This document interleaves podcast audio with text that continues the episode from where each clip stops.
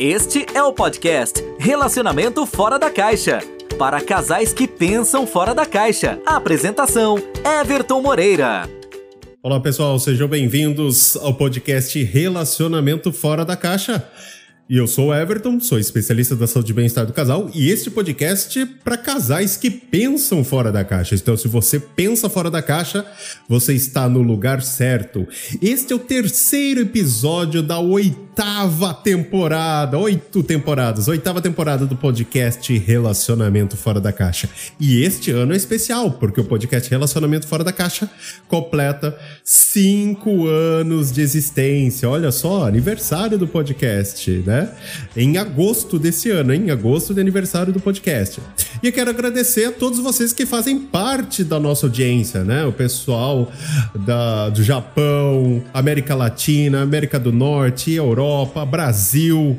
Austrália, gente, tem muita gente. São 46 países que fazem parte da nossa audiência. Então, muito obrigado a todo mundo que escuta o nosso podcast Relacionamento Fora da Caixa. E como eu estou dizendo em todos os episódios, para comemorar né, este, este aniversário de cinco anos do podcast Relacionamento Fora da Caixa, nós estamos sorteando toda semana um romance hot, um livro da Amazon, romance hot, toda semana. E para você participar do sorteio é bem simples, basta você participar da nossa comunidade. É o que a gente chama de comunidade One, né?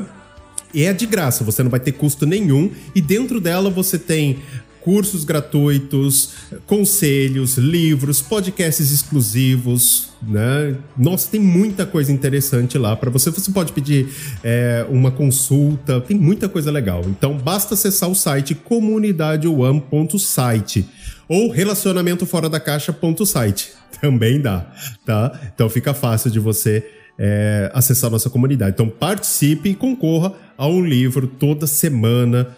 Um romance hot da Amazon, bem legal. E sem mais delongas, vamos começar o episódio de hoje. Obviamente, todo episódio é para você pensar fora da caixa, esse é o objetivo.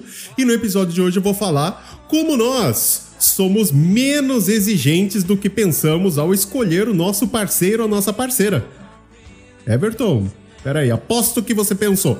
Sei, eu sou exigente, eu escolho bem as pessoas que eu quero do meu lado, certo?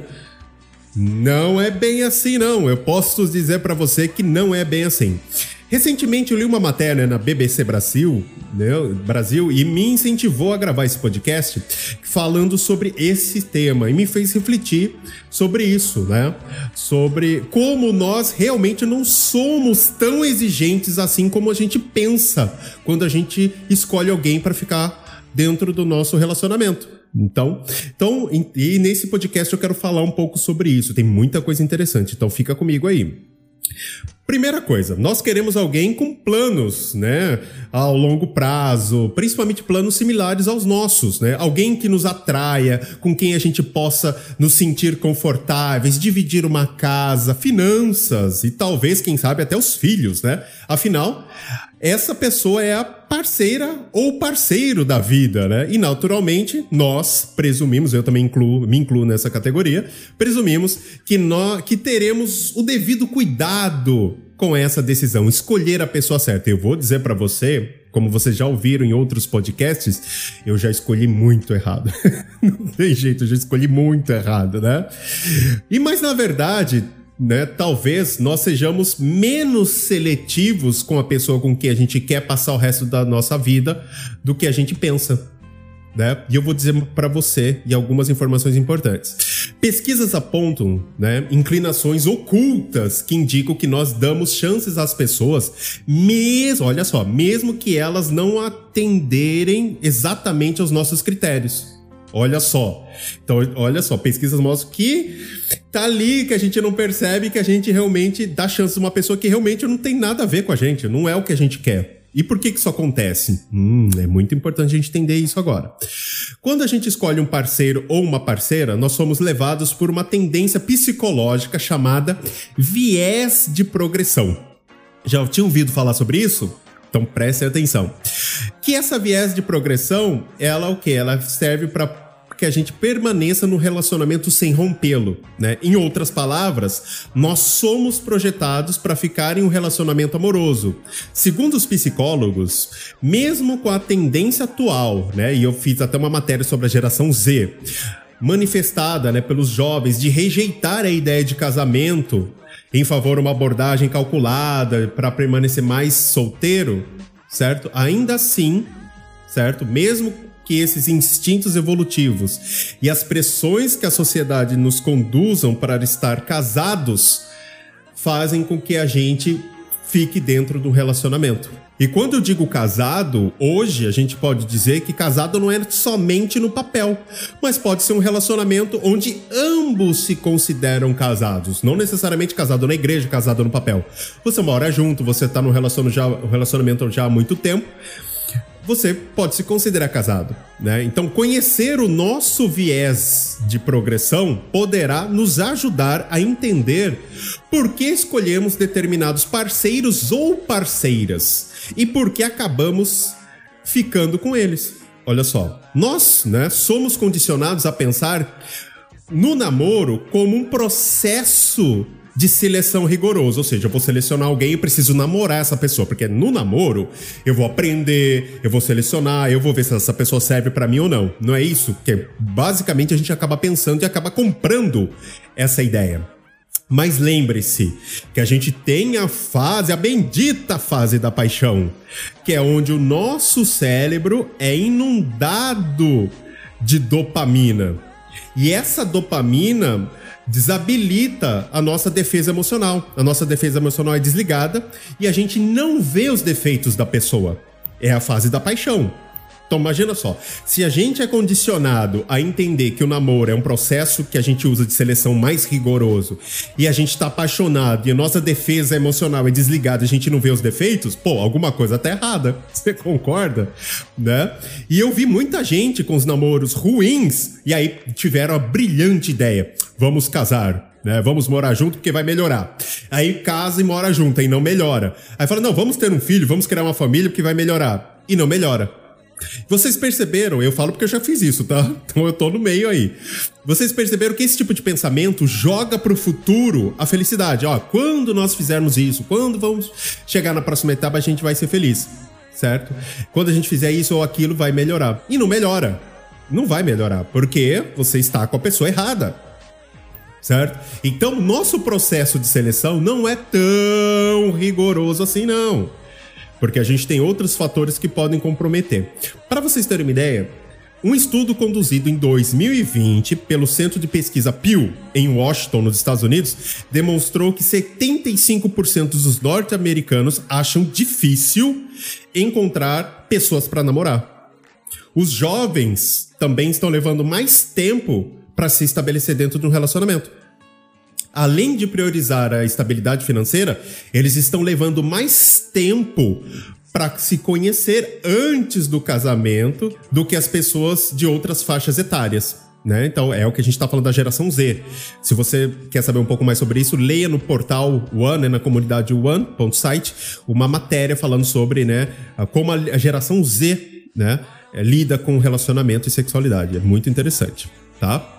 É, e Especialistas das universidades do Oeste e a Universidade de Toronto, ambas né, ficam no Canadá, defendem que as pessoas não são tão seletivas sobre, o seu, seu, sobre os seus parceiros quanto pensam. Em julho de 2020, eles publicaram um estudo teórico resumindo formas né, como o viés da progressão impulsiona as pessoas a começarem e manterem né, um relacionamento com menos critério do que elas acreditavam lá atrás. E dentro desse estudo, né, que eles publicaram, eles tiveram duas grandes descobertas. Primeira descoberta, que existem evidências substanciais de diversos né, tipos de pessoas que são menos seletivas para escolher alguém para namorar do que elas pensam. Então, muitas vezes você pensa que é seletivo, mas você não é. As pessoas são atraídas por uma variedade muito mais ampla de parceiros potenciais do que imaginam. Elas estão dispostas a ajustar seus padrões, olha aí que começa o problema. Elas estão dispostas a ajustar seus padrões e relevar possíveis falhas dos parceiros. E também acabam rapidamente ligadas a esses potenciais parceiros, mesmo que eles ou elas não sejam necessariamente os parceiros ideais. Tá vendo só? Em um dos experimentos, eles descobriram, por exemplo, que a maioria dos estudantes universitários relataram que rejeitaria potenciais parceiros que não fossem atraentes ou que tivessem alguma característica que os participantes consideravam inaceitáveis em uma situação hipotética. Mas esses números dispararam quando o cenário da formação de casais foi apresentado como sendo real e não hipotético. Olha só, o que indica que os estudantes, os estudantes eram muito menos seletivos em seus relacionamentos amorosos do que eles alegavam ser. Que eles superestimavam sua disposição para rejeitar as pessoas. Olha só que louco. Então vamos resumir isso aqui. Então, se tá no campo da do hipotético, eu sou muito seletivo. Quando vai para o mundo real, eu sou menos seletivo, vocês perceberam? Esse estudo mostrou isso. A segunda parte desse estudo, dessa descoberta, certo? Além de sermos menos seletivos sobre as pessoas que namoramos, né, menos seletivos do que a gente imagina, temos a tendência de permanecer nos relacionamentos e tentar, tô fazendo aspas aqui, tentar fazê-los dar certo, fazê-los progredir, em vez de rompê-los. E aqui eu volto a lembrar de você sobre a síndrome do herói. Lembra que eu já comentei em outros episódios, certo?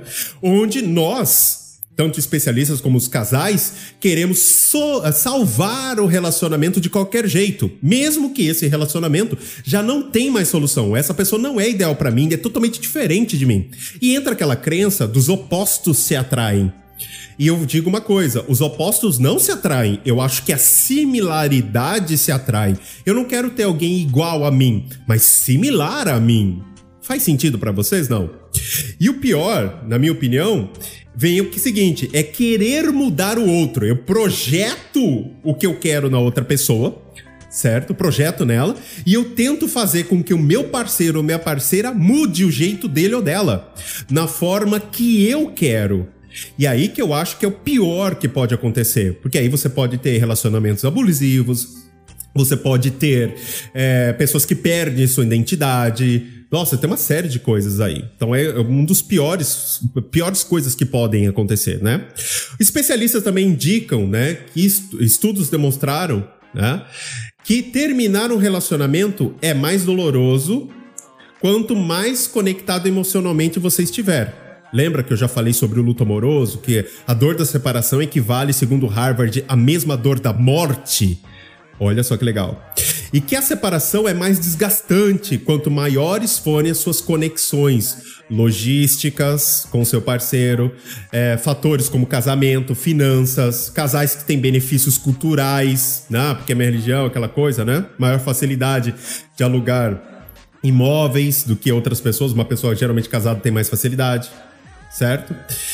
E o viés da progressão, segundo os especialistas, é similar a essas tendências psicológicas exibidas pelas pessoas em outros campos fora do relacionamento que é o que a gente chama o quê? A falácia dos custos irrecuperáveis. Everton, que trem é esse? É não querer jogar fora o que você já investiu. Imagina só, você tá num relacionamento, e esse relacionamento já se desgastou. Você fala, mas eu já tô com esse cara há cinco anos, eu vou me separar dele, começar? Não, não vou perder todo esse tempo. E eu falo para você que isso é real, que eu atendi uma cliente recentemente, ela tá com a pessoa já há 15 anos, falou, nossa, mas separar, eu sei que não dá mais, mas hum, por quê? É o que a gente chama de falácia dos custos irrecuperáveis. Ou seja, não querer jogar fora o que você, o tempo que você já investiu, o que você já investiu nesse relacionamento. Olha só que louco. Outro ponto, o viés do status quo. né? O que, que é isso, Everton? Decidir manter a situação atual em vez de rompê-la e causar o desconforto. O status quo é o estado das coisas. Lembra que eu já falei sobre isso? Ah, eu vou mexer no que tá quieto. Nossa, vou ter que ter dor de cabeça, separar, vou ter que pagar minhas contas, vou ter que começar um novo. Nossa, tá muito trabalho. Vou melhor manter do jeito que está. Tá vendo só? O outro ponto também é optar pela satisfação sobre a maximização. Que negócio é, Everton? Que negócio é esse? É quando você se acomoda com o bom o suficiente. Não, ele é, ele é bom para mim, é bom o suficiente para mim. Em vez de sair em busca do ideal. Não, eu quero alguém melhor. Não, mas tá bom assim, né? Ele, ele é uma pessoa educada. Eu já escutei muito isso. Não, é um bom pai. Ele é um bom marido. Ele não é muito bom assim na cama, não é muito carinhoso, mas ele é um bom. Mas não é o ideal. Quer dizer, você já não tá feliz. Tá vendo? Só são três, né?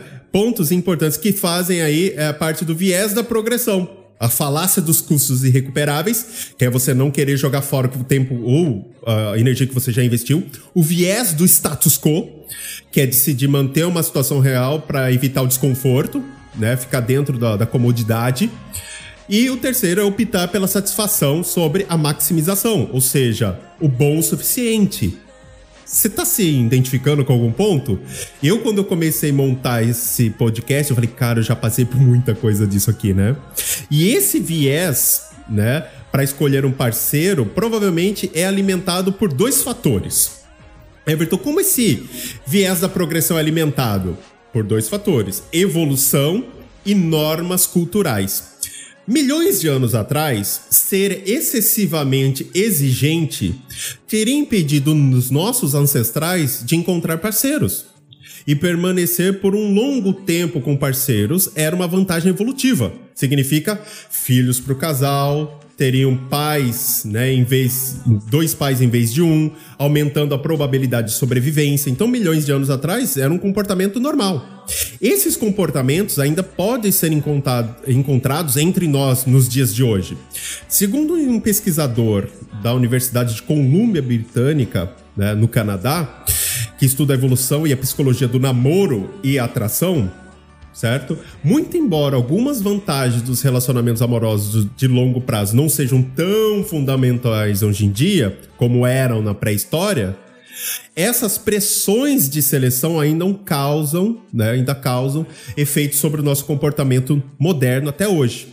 E também existe o aspecto cultural. A cultura ocidental, né, nossa cultura, valoriza o que? O casamento.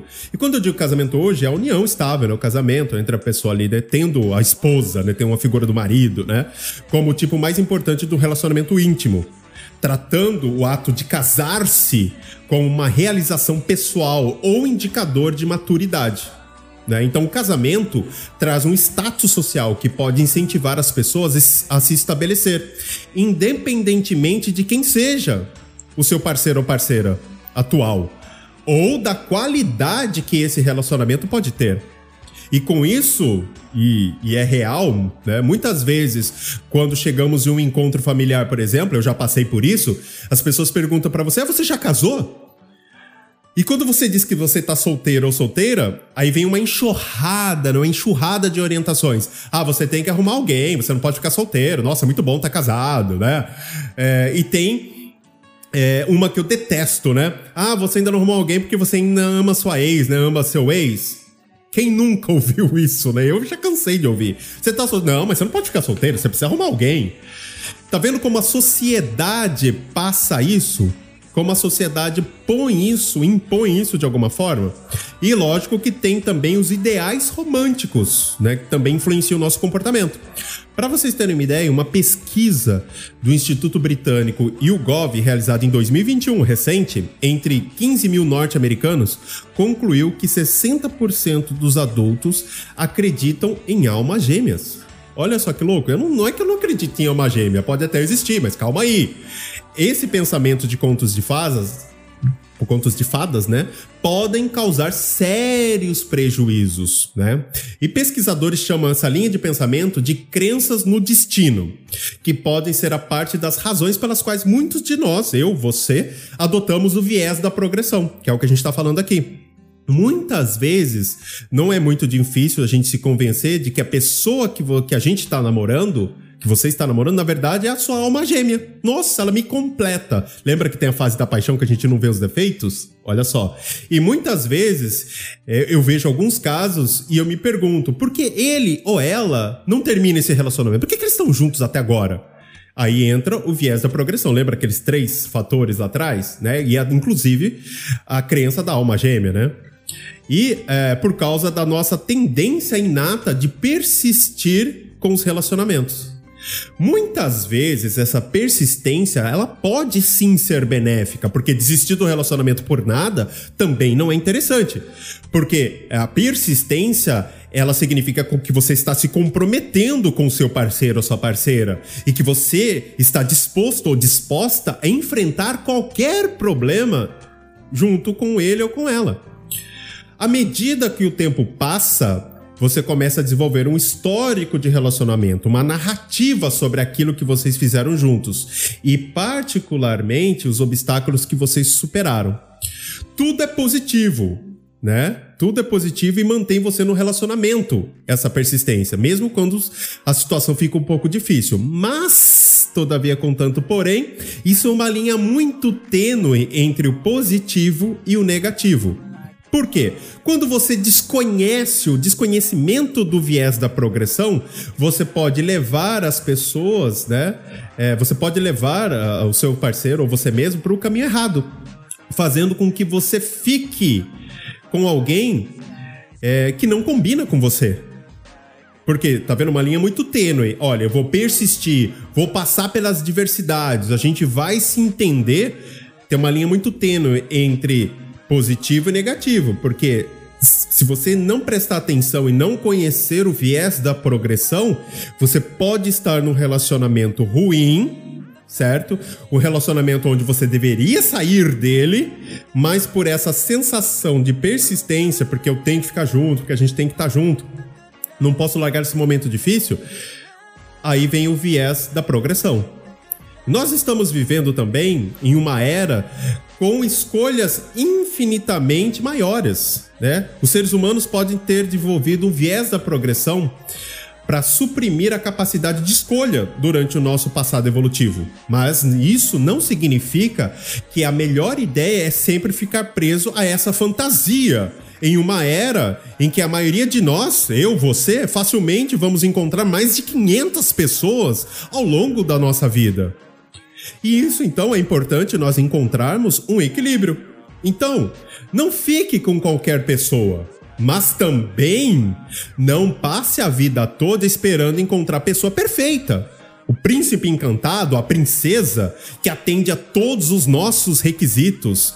E eu vou dizer, evolutivamente, essa pessoa provavelmente não existe.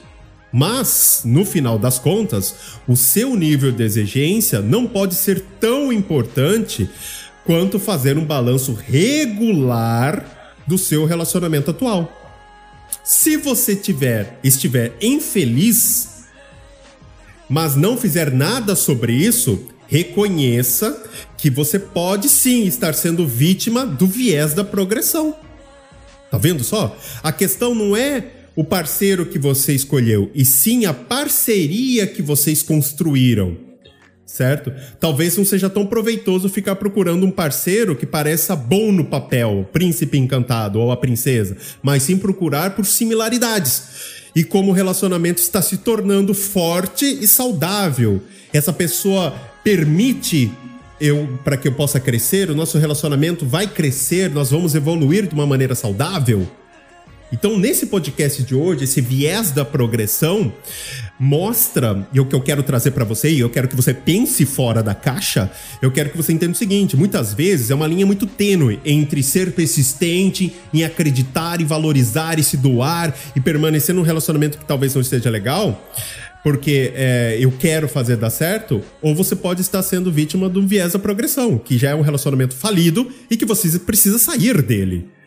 Né? Então é muito importante você ter consciência que esse viés da progressão existe e que você precisa se atentar, fazer um balanço do seu relacionamento. Opa, será que eu tô sofrendo com esse viés da progressão? Eu tô num relacionamento falido e eu não tô tendo condições de sair dele? Neste caso, procure um especialista da saúde e bem-estar do casal porque um especialista vai ser a melhor pessoa para te ajudar a enxergar se você está no relacionamento onde você está sofrendo pelo viés da progressão. Certo?